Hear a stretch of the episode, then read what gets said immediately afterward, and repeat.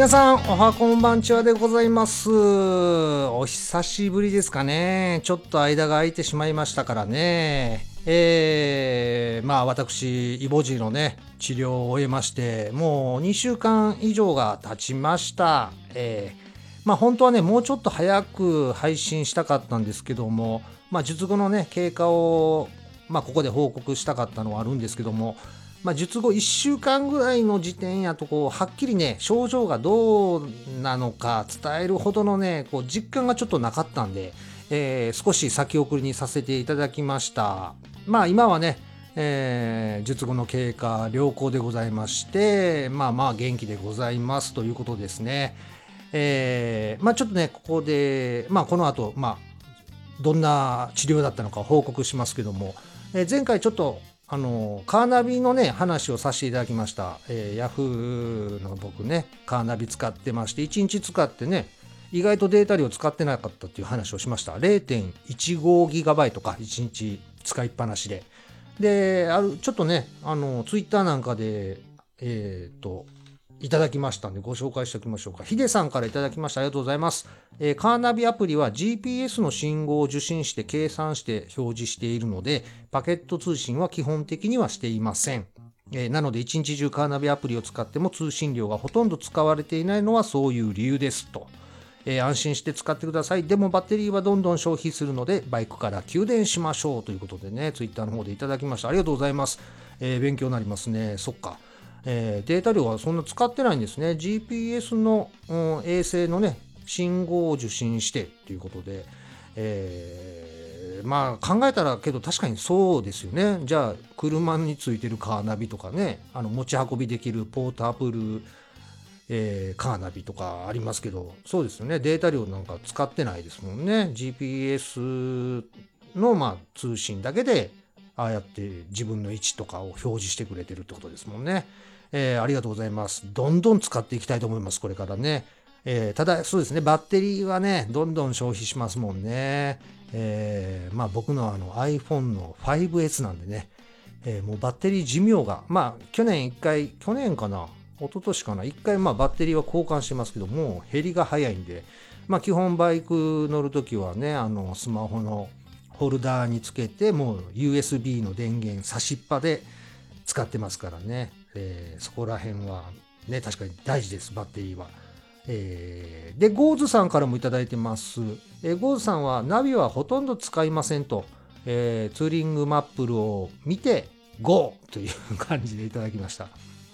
なるほど。ナビにほとんど頼らないっていう方もおられるんですね。えー、ツーリングマップル。まあ僕はね、前回ちょっと言いましたけど、えー、カーナビと、まあ、ツーリングマップルをこう併用してうまいことこうねコラボさせるというか、えー、やった方がいいかなっていうお話させてもらいましたけども、まあ、ツーリングマップル多分ねあれば本当全体像ね地図の全体像を確認しながらいけるんでねこれは絶対ツーリングマップルは必要だと思います、えー、近々本当に買います。最新版をね、えー、そしてゴーズさん続きもございまして嬬恋パノラマラインのねえー、情報もいただきました。僕前回ね、行けなかったんで、時間的に。えー、っとね、北ルートはですね、峠あり、農道ありで、プチ北海道でもあります。走ってみて楽しいルートですっていう風にいただきました。北ルートがおすすめなんですかね。えー、これはちょっとね、リベンジで行かないといけないんで、妻恋パノラマラインね。えー、できたらビーナスラインでしたっけ？あれと絡めながらちょっと行きたいなっていうのもね、考えておりますけども、えー、というふうな情報をいただきました。ありがとうございますと。えー、で、痔の方ですね。あの、まあ、この後どんな治療やったかは話したいんですけども、まあ、えー、久しぶりにというかね、ほぼ3日間ですか、えー、自宅で安静にする時間がありまして、えー、まあ、先生から、まあ、とにかく座りっぱなしもダメ、立ちっぱなしもダメと。えー、じゃあどんな体勢が一番いいのかってやっぱり横になってるのが一番いいお尻にね負担のかからない体勢って言われたんでまあ家のほんとソファーにずっと横になってましたねほとんど。でお腹の上に iPad を置きまして、えー、動画を見まくる3日間という風になりましたね。だまあですからあの Amazon プライム様々ですね。えー映画ももう見倒してやりましたね。10本以上もっと見たかな、えー、そういうね動画ばっかり見てましたあのミッションインポッシブルをねあの最新作、まあ、去年でしたっけあれフォールアウトがあのプライムで無料で見れる風になってたんでああ見れるやんと思って見始めたんですけどもあのどうも前作の「ローグネーション」からの続きというか、まあ、その後みたいな話の展開やったんでえー、思い出そうと思ったんですけど前作どんなやったか全く全くじゃないですけど8割方忘れてましたね。まあ、なんせあのトム・クルーズがね BMW のあの S1000RR を乗ってるっていう ぐらいしか覚えてなかったんでもう一回ねローグネーション見直してからでフォールアウトを今回ね見ました連チャンで。えー、今回の作品はね BMW の R90 スクランブラー乗ってましたけどかっこよかったですね。えー、まあ若干心の中で、いやいや、そんな乗り方したら、いやもう絶対車にぶつかるやんっていうところはね、何箇所もありました。えー、そんな走り方できるわけないやんっていうのはもう数箇所はあります。多々あります。えー、まあそれより、やっぱりかっこよさがね、上回ってるというか、えー、渋いですね、トム・クルーズ。ああいう大人、大人になりたい。いや、もう大人なんですけどね、俺。けど ああいう風に年取りたいなってちょっとね、思いましたけども、えー、楽しかったですね。あと、だからスパイダーマンもちょっとね、久々に見返そうと思って、ワン、ツー、スリー見て、で、アメージング・スパイダーマンでしたっけ？新しい方のというか、えー、見ましたけどね、そのアメージングの方は、なんか、うん、あんまり好きじゃなかったですね。えーまあ、久々にこうやってこう連チャンで見れるっていうのがね、ありがたい、まあ、時間でもありますけども、ただもう目が疲れますね。えー、一本映画見終わるともうピントが合わない。なんかこう字読もうと思ってもね、えー、全然こう読めないっていうね、もうこれ年齢もあるんでしょうけどね。まあ大体、あの、僕と同じ年、周りの方と話するともう大体老眼が来たとかね、えー、見えづらくなったっていう話が多いですからね。本当に葉月ルーペが必要やなっていう話に毎回なるんですけどもね、えー、まあそんな、まあ、たっぷり時間がありましてあとねちょうど手術した翌日が MotoGP のね決勝フランスの決勝があったんでちょっとねいつもはあの深夜にやってるね BS の日テレでやってるやつを見てたんですけどもまあ時間もあるしあ初めてちょっとねな生で配信っていうんですかライブ映像で見たいなと思って、えー、どうやったら見れるんかな思ったら Hulu に入れば Hulu で見れるということで Hulu に入りました、えー、まあ2週間のお試し期間もあるということなんでね、えー、初めてそれで Moto3 と Moto2 も、えー、丸々決勝を見ましたね、えーあの普段見るね、MotoGP の決勝、BS なんかでやってるやつだと、間に、まあ多少 CM が入るんで、トイレ行ったりとかできますけども、まあ、ね、ライブ配信なんで、ずっと見っぱなしですよ。決勝いざ始まったら、ゴールするまで。これもやっぱり目が疲れましたね。えー、けど、モト3、モト2、あの、まともに全部見たん初めてなんで、こう目まぐるしく変わるね、トップ争いとかすごい面白かったですけどもね。えー、まあそれももう2週間昨日昨日で経ったのか、えー、一応解約しました。とりあえず無料でね今回終えて、まあ、またの機会があったらまあ契約しようかなってちょっと思ってます、うん、ただ勝手にこれね、うん、契約続けてあの料金発生するとまたえー、嫁はんに怒られそうなんでね、今回はとりあえず2週間きっちり、えー、2週間目で解約とえー、いうことでございます。さあ今回はですからねこの後ちょっとあの痔の治療について報告もしたいんですけども、えー、今回10回目ですね、えー、配信がということで今回はじゃあ G スペシャルということでねお送りしたいと思います、え、いつものようにお相手は私、えバイク人生30年ゼファー400に乗って25年のアンバランス黒川が一個人の配信でえー、配信、一個人の趣味で、はい、久しぶりなんでちょっと何を言っていいのか、えー、一瞬今迷いましたね。え、一個人の趣味で配信しておりますバイク系ポッドキャスト番組ずっこけラジオでございます。皆さんお付き合いよろしくお願いいたします。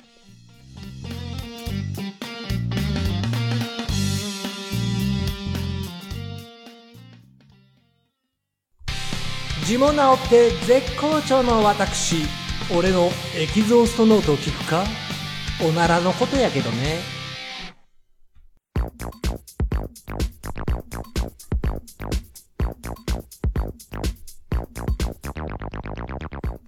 さて今回は G スペシャルということでね、お送りいたします。えー、痔の治療どんなものだったのかなんですけども、まあ手術自体はね、ほんとね、30分で終わりました。30分ぐらいで。えーえー、痛みもなく終えたんですけども、一番痛かったのは麻酔ですね。えー、やっぱり。まあ、この麻酔の打つ場所が、まあ、当然ね、えー、G ですから、まあ、その肛門茶間の周り、4箇所。4箇所ですよ。打たれたことない場所に4箇所。想像できないでしょ、皆さんね。これは痛いです、本当に。えー、気になる方はね、爪楊枝なんかでちょっとね、お尻の周り、いや、そんなやらなくていいですよ。えー、本当に肛門邪魔の周り4箇所にね、その局部麻酔打たれて、それが痛かったんですけどね、とどめのもう一発がございまして、尾低骨のあたりにも1本、えー、麻酔打ちました。これも痛かったです。えー、この痛みを超えれば、実際の治療の方は痛くないです。当然麻酔効きますからね、それは。えーえー、なんでございますよ。で、じゃあどんな治療かと言いますと、まあ、G ですね。中、僕の場合中にあります。内内耳覚。うん。この内耳覚にさらに注射を打つ治療法と。だからメスは今回使ってないです。切ってないんでね。えー、その注射がね、ジオン注射って言うんですよ。もうなんかガンダム世代には気になって仕方がないネーミングですよね。えー、まあ G スペシャルなんです、なんでね、こうジオンの G もかかってるのかなとは思うんですけども、うんそんなことはさておき、えー、このジオン注射を自覚に打つんですけど、あ、この時ね、あの、ジオン注射って僕先生に聞いた時、頭の中でジークジオン、ジークジオンっていうのは、あの、何回か唱えましたけどね、えー、これを自覚にですね、4箇所打つんですけども、僕、あの、その自覚がね、3つありました。ね。それは3つありゃ、どれか出血して、どれかがね、言ったら飛び出てくるっていうのは、まあまあ、それは高確率であるでしょうね。えー、この3つに対して4箇所ですから、計12回このジオン注射を打つわけですよ。ねまた3つあるっつってなんか、ふと思い出したのがこの黒い3連星、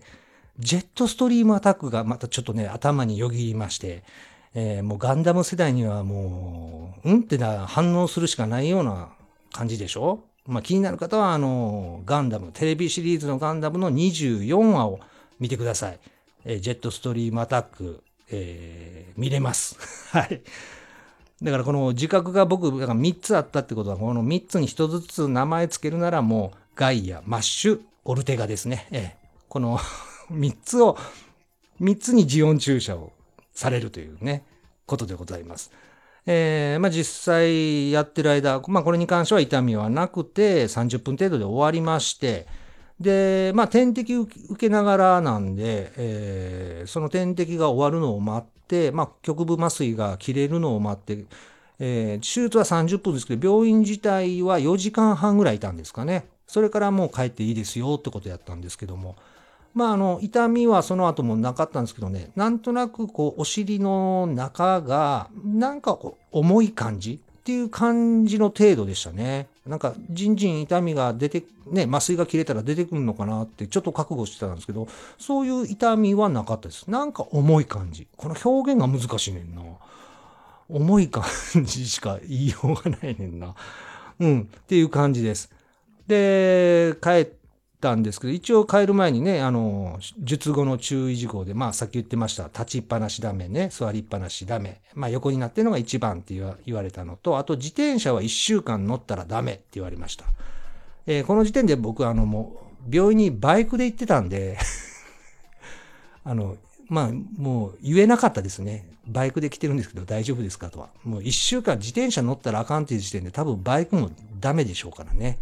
えー、ですんで、あの、バイクで帰るときはかなり気使いましたね。あの、まあ、なんせよ、多分だからね、駐車した後、まあ、お尻がちょっと僕さっきね、重いっていう表現しましたけど、まあ多分炎症を起こしてる感じやと思うんですよ。だからそこにこうね、圧をかけたらダメってことは、なんかシートにこうまともに座ったらあかんのかなと思って、あの、ちょっと中腰っていうか、ちょっとね、足のステップに、あの、体重乗っけて、ちょっとお尻浮かせて走ろうかなと思うと、なんか腹筋がすごい痛くなるっていうか、で、言われたのは、あの、踏ん張っても当然ダメやし、で、階段駆け上るのもダメ。重たいものを持つのもダメ。だから腹筋に力入れるのも良くないみたいなこと言われたから、これがね、だから、うん、気にしながらすごい、なんか、いろいろね、体勢は変えつつ、あの、バイク乗ったんですけども、まあ、これはもう仕方がない。ごめんなさい。あの、もう最後まともに座ってね、バイク乗って帰りましたけども。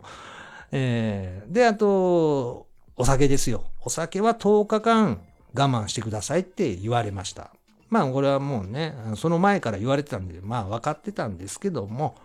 えー、で、まあ、1週間後ですよ。まあ、特に、まあね、出血もなく、えー、G 自体が出てくることもなかったんで、えー、1週間後の方に、また病院の方に行きまして、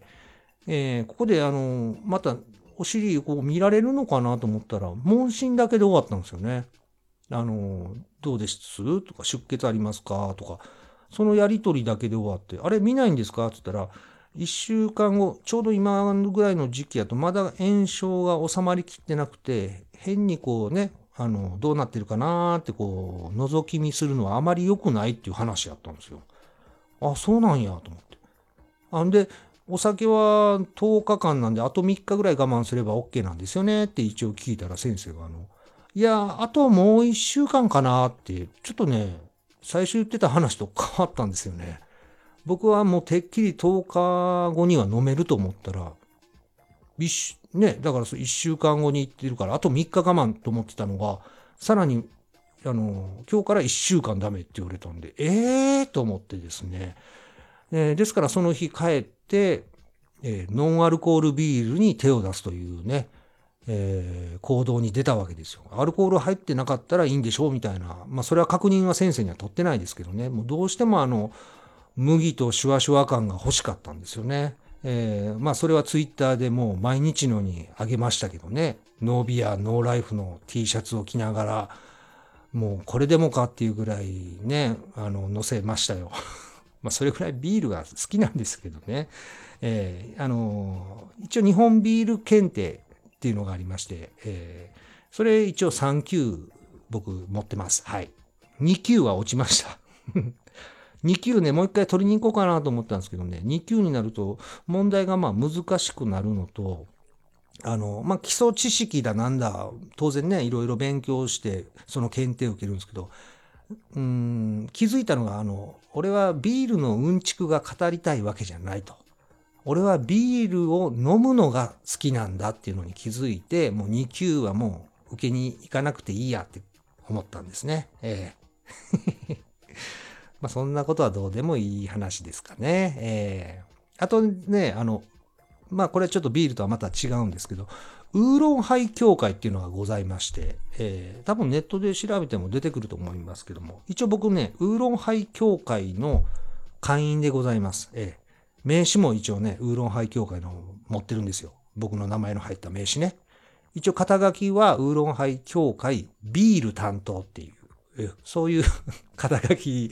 で会員になってるんですね。えー、まあこれあの、ビール、あの、ウーロンハイ協会立ち上げたのは、まあ、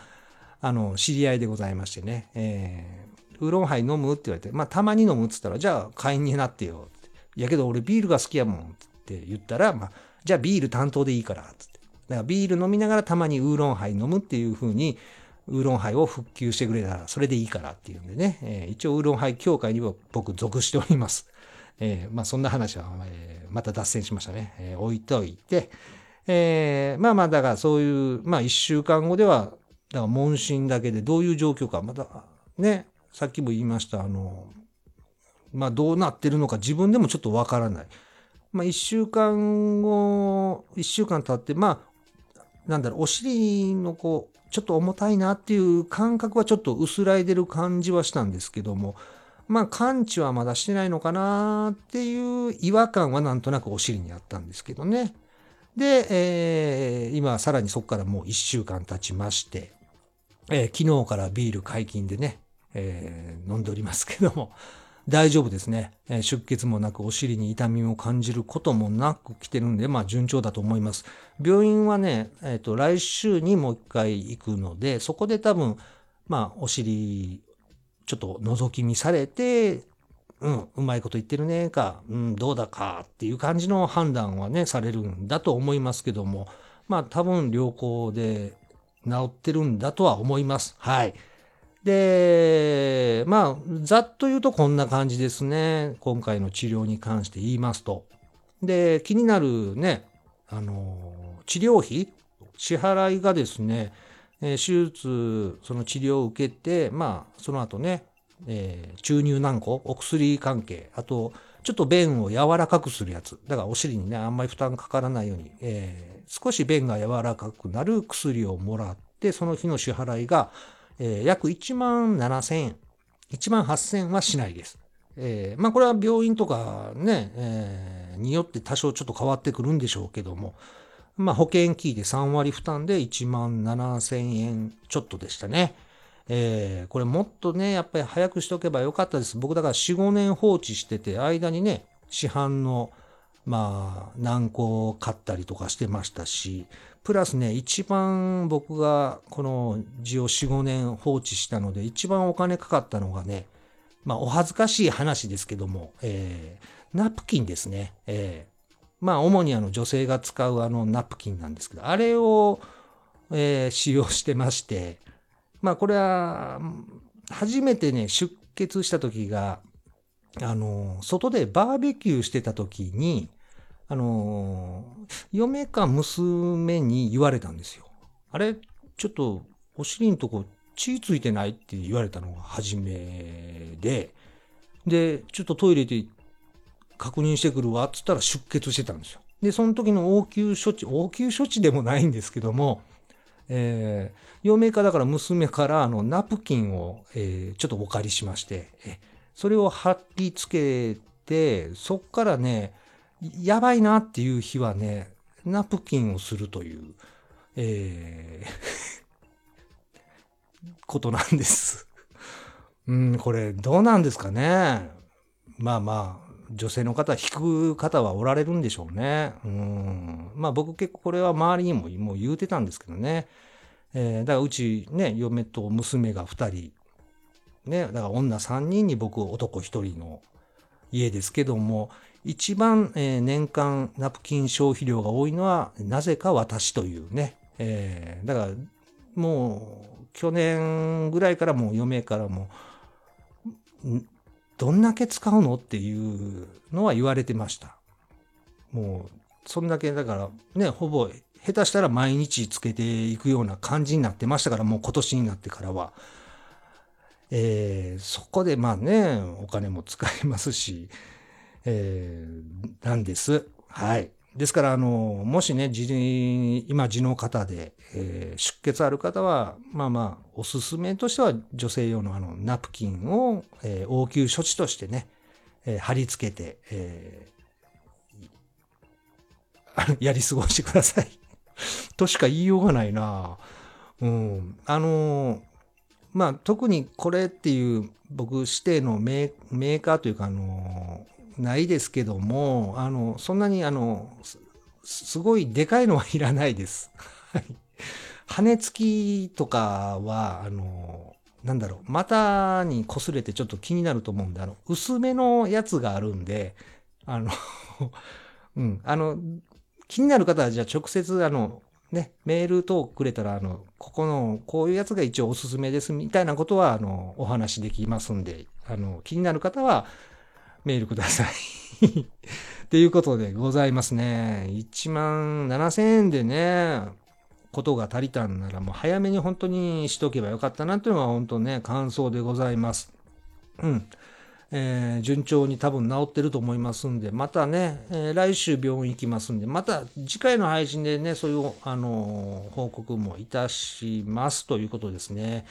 結構ね、あの前回だから痔の治療しますって言ったら、反応がございましてね、メール等いただきました。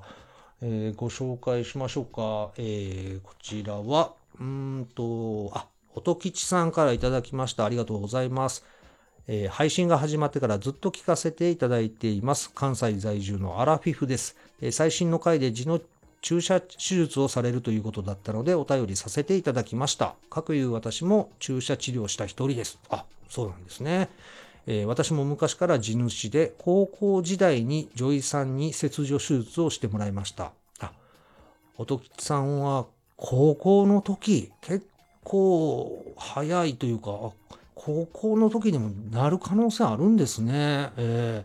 ー、この時はだから切除手術ってことはもうメスを入れてるってことですね。切ってるということですよね。えーえー、まあその切除手術をしてもらいました。その後、えー、再発を繰り返しましたが、切除の痛さと恥ずかしさよりかはマシかと、市販薬でごまかしごまかしきましたと。えー、しかし今年に入ってから排便中に大量出血して、えー、大ビビり。もしかしたらやばい病気かと、え、慌てて受診したところ普通の痔との判断でした。しかし内耳核、3つがあることが分かりました。僕と完全に一緒じゃないですか、もう。ね、ジェットストリームアタックですよ。ガイア、マッシュ、オルテガが、えー、音吉さんのね、えー、中にもあったということですね。えーしかしラジオで言われてたようにこれは注射で治るよと言われて一安心、えー、ジオン注射という強そうな名前の注射でネットでは日帰りもとあったのですが私の場合は、えー、経過観察とのことで1日入院となりました、えー、午後1時からの入院だったのですが適当に説明を聞いてあえー、麻酔とかするのね程度に思っていたのですががっつり半身麻酔を打たれ、えー、過去これが一番痛かったです。そうですね。麻酔は痛いですよね。え、動けないこといいことに恥ずかしいポーズを取らされ、え、肛門茶の間を開かれ、プスプスと注射されました。えー、夕ご飯は普通に食べられましたが、下半身が麻酔から完全に冷めたのは夜の9時頃。え、これは確かに日帰りできませんね。えー、で、翌日、えー、帰宅されたということですね。えー、一泊のパターンもあるんですね、音吉さんの場合は。うん、これは、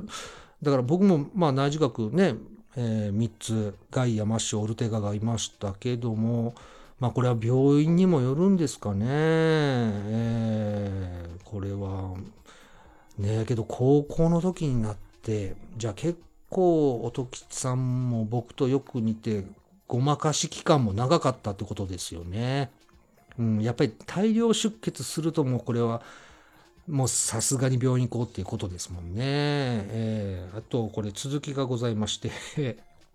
えー、もう一つ経験者としてアドバイスを。痔の手術を受けるときはバイクで行っちゃいけません。かっこ私はうっかりスクーターで行きました。ということでね。あのー、これね、いただいたの僕も手術受ける前日にこれもらってたんですけど、来てるの気づいてなくて、えー、術後にこのメール見たんですね。これ気づいてれば僕もバイクで行ってなかったんですけどね、行ってしまいましたよ。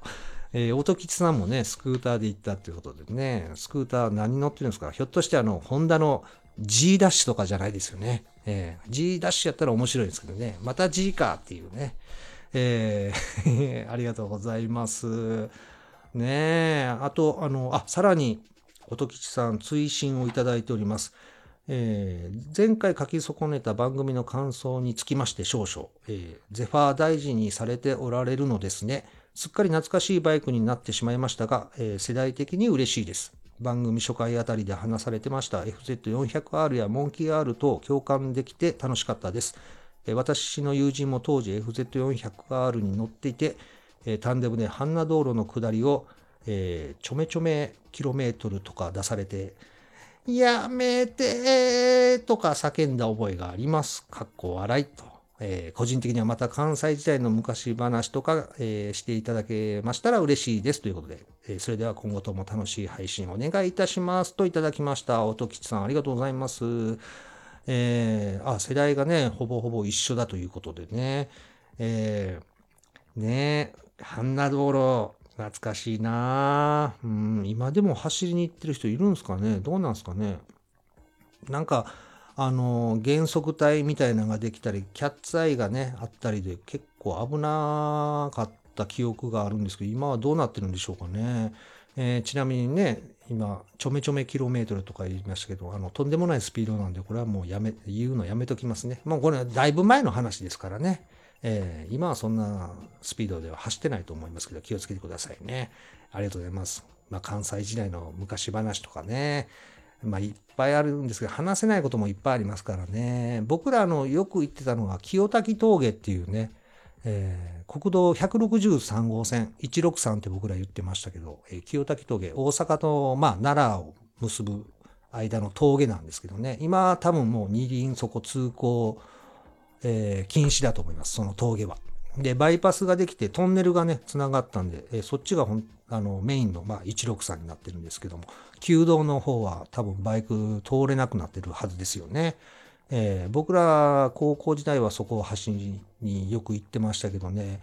乗り始めたすぐぐらいかな、えー、僕がだからまだモンキー R 乗ってて、で、友達がジョグスポーツ乗ってて、二人で昼間ですよ、えー、走りに行ったんですけども、まあ、まだその時つなぎとかもそんなん持ってない時にね、普段着に、えー、まあ、ちょっと寒かったから、冬用のグローブはしたのかな？バイク用のね、グローブじゃなくて、あの、普段使いするようなグローブやったんです。けど、それで走りに行って、えー、友達が僕の前走ってて、で、僕が後ろ走ってて、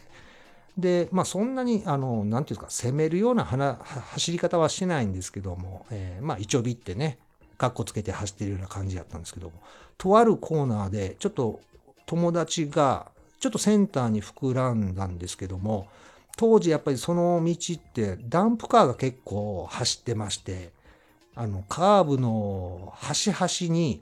砂が落ちてるんですよ。土というか。えええー、だからその時ね、センターラインに、まあ砂が落ちてて、ダンプが多分落としたであろう。うん。そこに友達が乗っかってしまい、こけてしまったんですよね。で、うわーっと思って、友達がまあ滑って、ね、反対車線の方行ったら、ちょうど前からね、路線バスが走ってきて、なんとその友達、あの、バスの、まあ、前輪と後輪の間にスコーンって体が入ったんですよ。で、僕、あ、これも行ってもうたなと思って、もう心臓バクバクで、自分が止まらなあかんっていうのを分かってるんですけども、なんかね、止まれなくて、多分ね、そのまま何メーターぐらいやろな、止まらず横に友達を見ながら下ってったんですよ。で、途中、はっとこう正気に戻って、あかんあかんあかん、戻らなあかんと思って、急いで戻ったら、えー、ちょうど、まあ、間に入ったのもあるんですけど、バスもね、急ブレーキで止まってくれて、なんとか、あの、引かれずにというか、車体の下には潜ったんですけども、えー、生きてまして、えー、本当はね、危ない、本当に危ないんですけども。で、その友達、あの、左手やったかな？右手か、どっちの手か忘れましたけど、一応、あの、後輪に引かれ、引かれてから、後輪が乗っかってる状態でバスが止まってまして、で、もう急いでバスのね、運転手も、あの、動転してましたからね、あの、いやいや、あの、タイヤが手に乗っかってるから、ちょっとバック、ちょっとバックつってね、あの、動かしてもらって、で、友達を救出しまして、で、救急車、誰が呼んだのかな？もう、もう、なんか、ドキドキしすぎて、あんま覚えてないですね。だなんか、なんせ誰かが多分、当時ね、携帯電話なんかなかったですから、どっかのね、公衆電話まで行ってくれて、多分呼んでくれたんですけどね、救急車来て、えー、まあまあ、大事には至らなかったんですけどね、そんなこともありました。ごめんなさい、痛い話ばっかりして。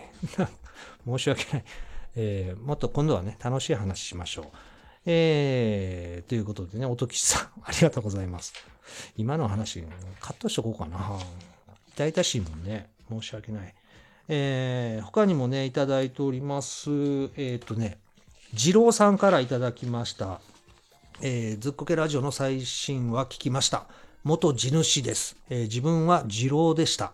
え、およそ20年ほど前のことです。内臓の持病の関係で発症したらしいですが、当時持病はまだ分かりませんでした。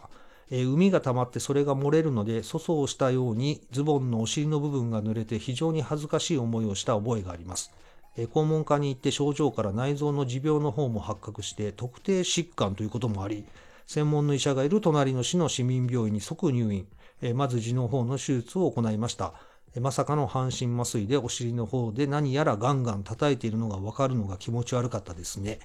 手術がうまくいったので、今は痔の症状は出ていませんということでね、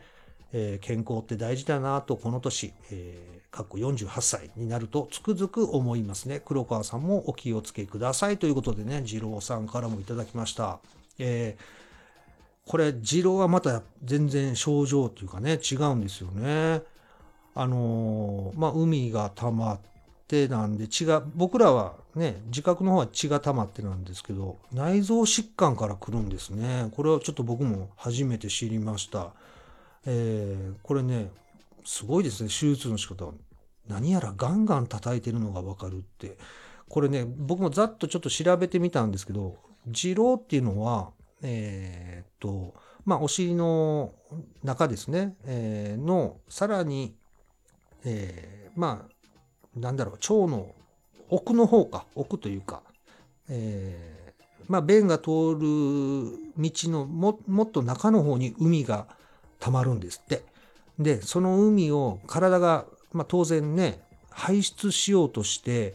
えー、お尻の穴あるじゃないですか。それとは別なところに穴を作って、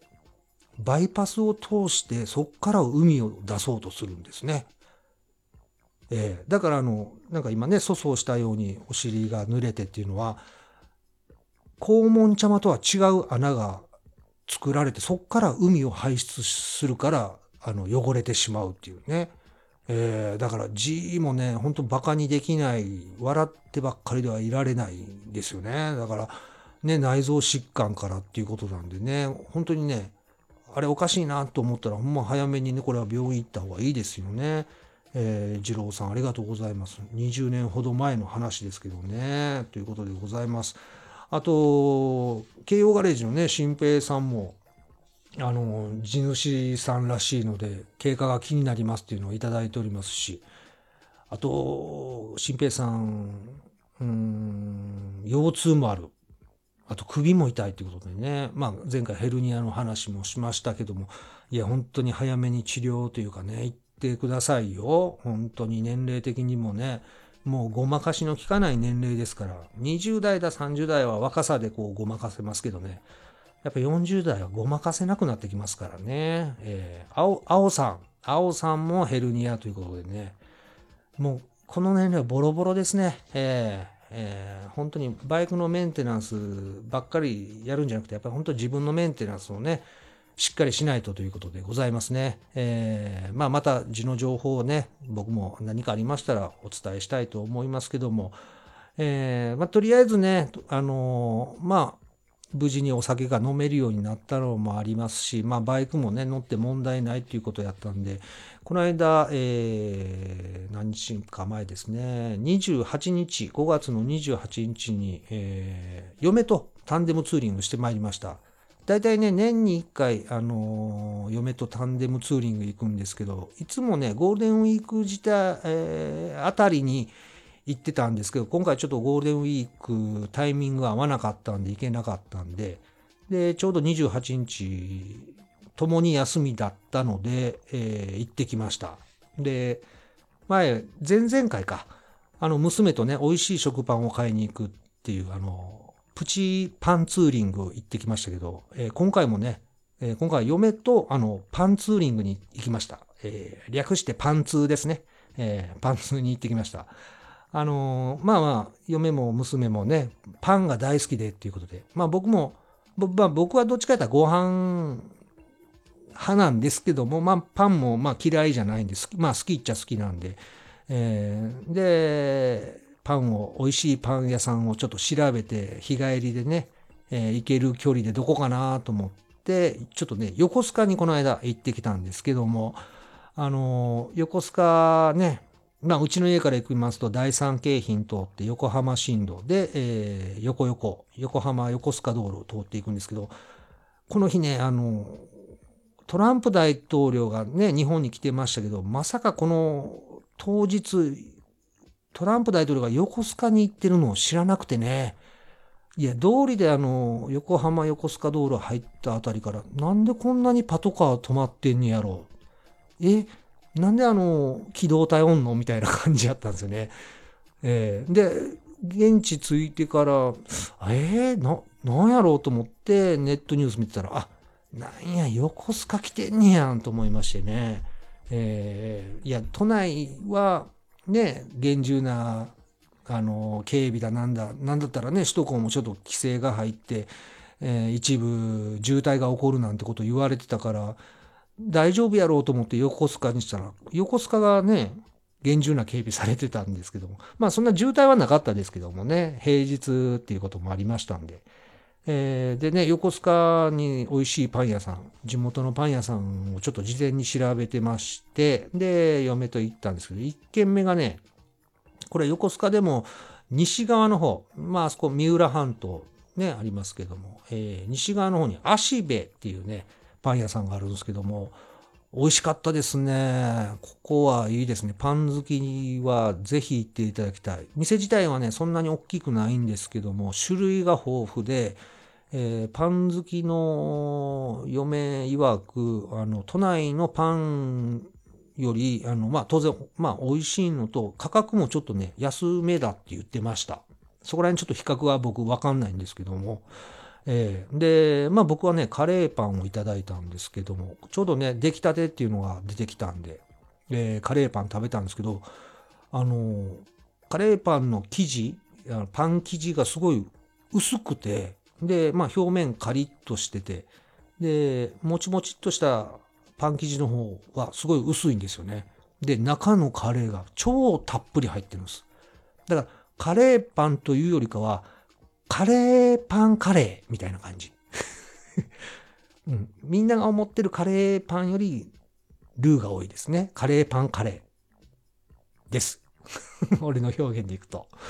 これはすごい美味しかったです。えー、で、うちの嫁はベーグル買って食べてまして、僕もね、一口、お互いに一口ずつこう、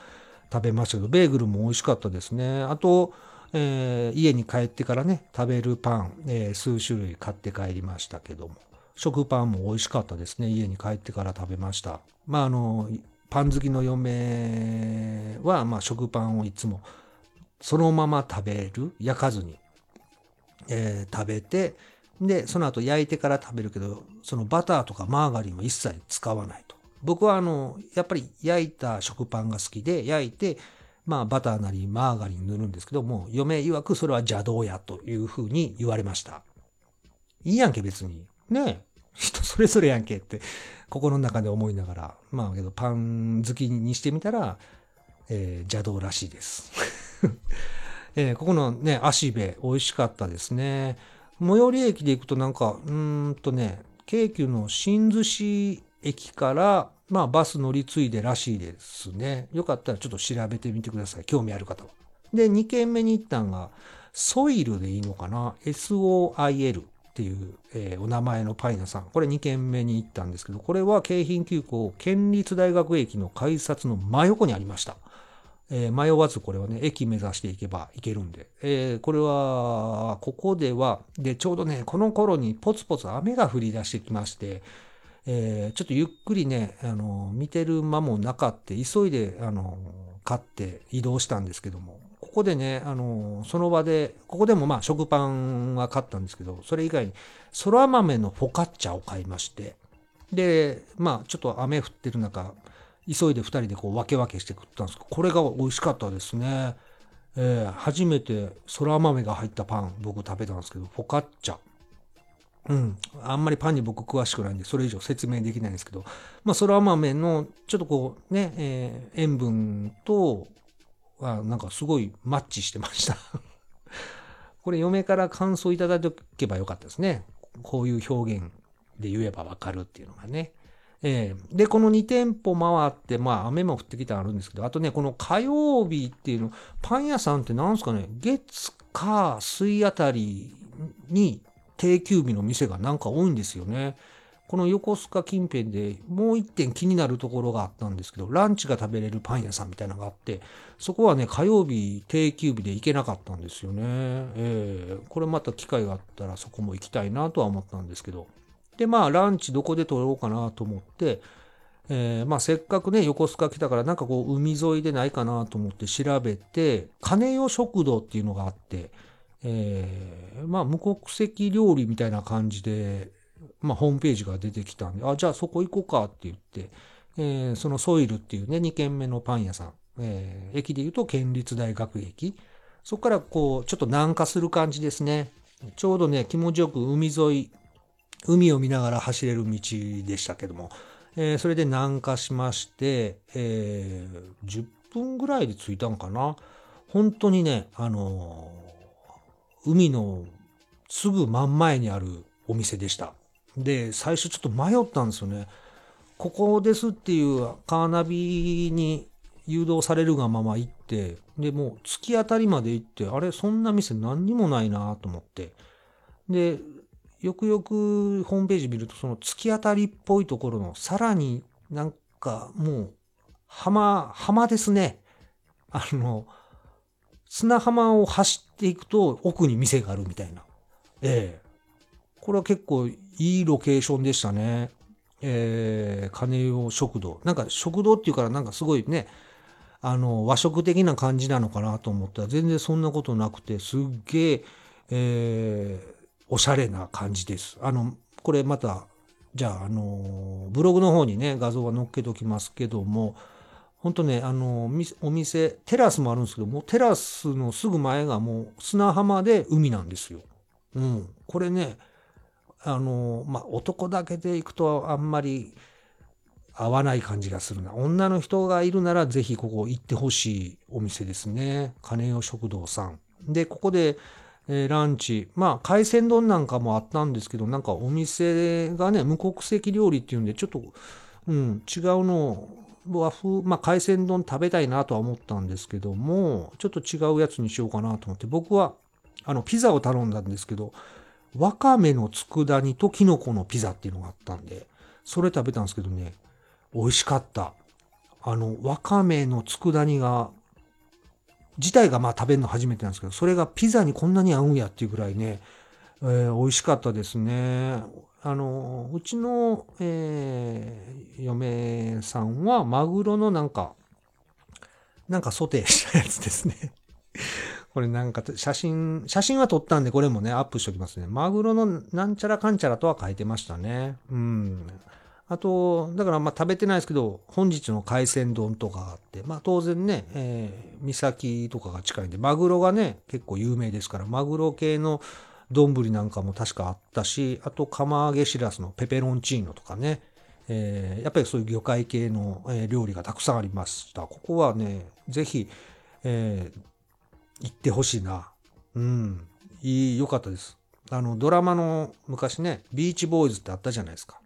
竹野内豊と、ね、反町隆史、で、広末涼子、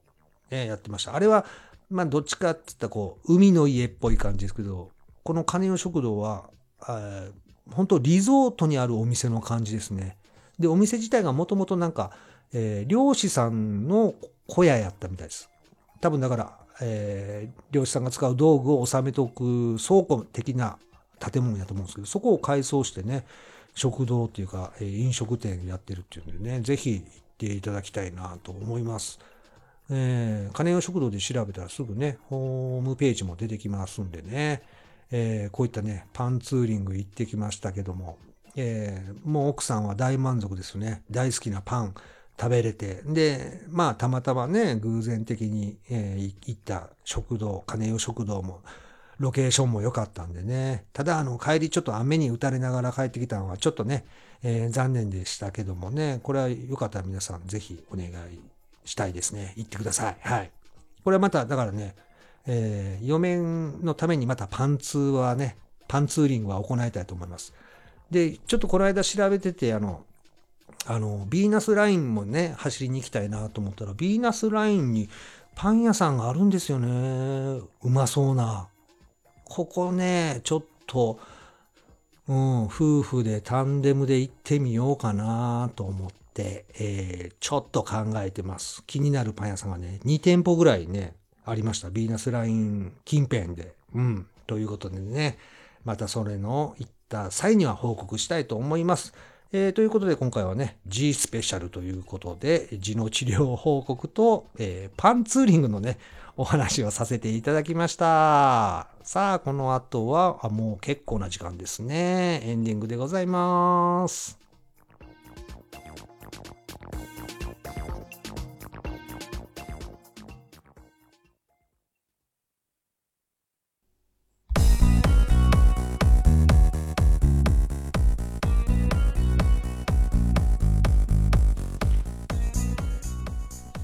さあ、そういうわけでね、ずっこけラジオをお送りいたしましたが、そろそろお別れの時間ということでございます。さあ、なんか言い忘れたことないかなと思ってましたら、えー、そうですね、何かあったかいな。あ、あのー、ね、友達が、あの、清滝峠でバスに、えっと、踏まれたっていう話しましたけども、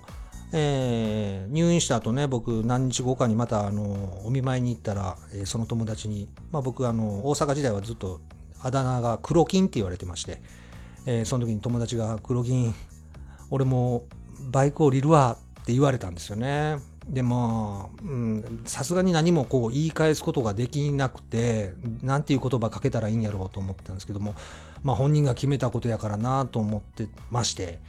でまあ友達が退院して1週間後ですかね、えー、僕ん家にあの FZR250 乗ってきた時はびっくりしましたね。うん、買ったんかい って思いましたけどもね。えー、やっぱりバイク好きはね、やっぱり乗るんですね。えー、怪我しても。うん。まあ僕も一回ね、事故して入院してますけども、それでもやっぱりね、乗ってますからね。えー、まあそんなこともございました。あと、あ、そう。あの、オープニングで話したね、Hulu で、えー、まあ MotoGP 見たくて Hulu 契約したんですけども、あのー、この中でもぜひね、ちょっと皆さんに見ていただきたいな。まあ、ひょっとしたらもう見てる方もおられると思いますけども、あの、ライドウィズ・ノーマン・リーダスっていう、えー、番組がございます。これあのー、役者さんのね、向こうのノーマン・リーダスさん、えー、まあ、有名な、皆さんご存知かなっていう、えー、多分有名なんで分かってるとは、分かる方多いと思いますけど、アメリカのドラマのウォーキング・デッド、あのゾンビがいっぱい出てくるやつ、え、その中に出てくるあのバイクに乗ってね登場しますあのダリルっていう、えー、役をやってるこのノーマン・リーダスさん、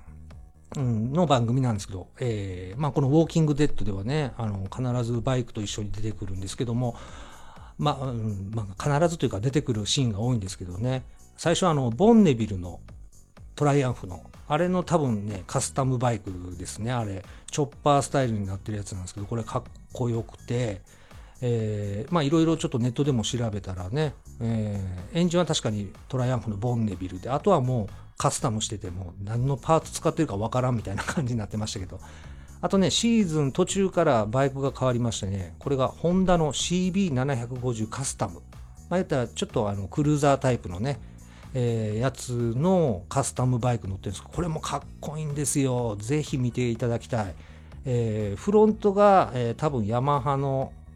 フロント周り使ってるんじゃないかってあのネット見たらね。確かにあのブレーキキャリパーがヤマハ独特のねあのキャリパー使ってたんで間違いないと思います。ネット上では多分 YZF-R6 のフロントフォーク使ってるなっていうふうには書いてましたね。倒立が入ってましたんで。これかっこいいです。見てください。あまあそれはウォーキングデッドの話で、えー、Hulu でやってるのはこのライドっていう番組。えこれがね、あのまあ、ツーリング番組っつっていいんですかね。えー、ノーマン・リーダスがアメリカの各地を、ね、バイクで旅するんですけど毎回、えー、一緒に走る人が変わりまして、まあ、友達だったり知り合いだったり一緒に走りたかったっていう人と行くんですけど、まあ、目的地を目指しで走るんですけど、まあ、途中でいろんな、ね、バイク好きな人と会ったり、えー、バイクのカスタムしてる、えー、バイクビルダーの人に会ったり、えー、あといろんなお店でね、美味しいもん、まあ、ジャンク系フードとかね、すごいうまそうなんですよ。で、たまにビール飲んでるのもね、すっげえ美味しそうで。で、もう何とも言えない壮大な風景の中走ってるのもいいんですけど、たまにね、こう人生を語る、バイクと人生を語るみたいなところがあって、そこがね、ちょっとね、グッとくるところがありまして、えー、まあ、ちょっと一語一句間違って、えー、間違いなく言えるか分かんないですけど、途中でね、えー、このノーマン・リーダスが、どこに行くかの、えー、どこに行くのではなく、え、誰と一緒に走るか、みたいなことを言うんですよ。えー、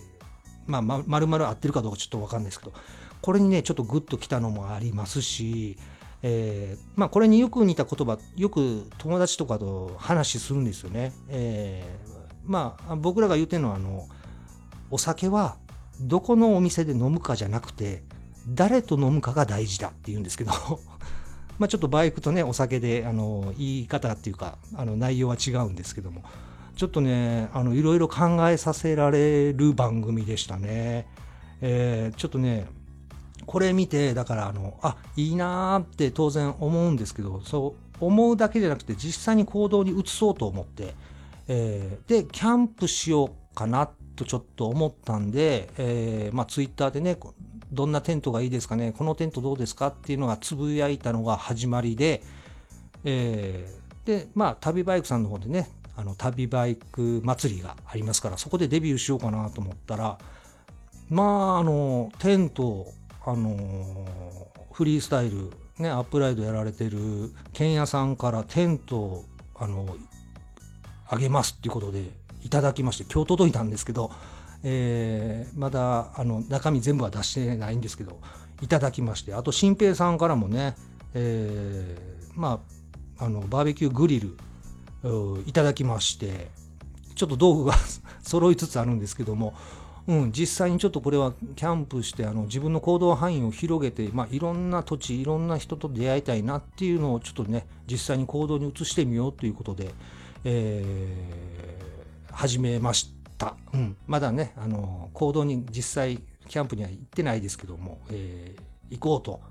えー、行動しております。これがそのね Hulu で見た番組ねライド。これにちょっとね影響されましたねかなりね。えー、まだ見てないという方は、もしね、Hulu 入ってる方は、ぜひね、見ていただきたい番組です。えー、芸人らしくなく最後、ちょっと語ってしまいましたね。えー、ということでね、またどういった風に進行していくか、えー、お伝えしたいと思います。それではまた次回の配信まで。バイジュー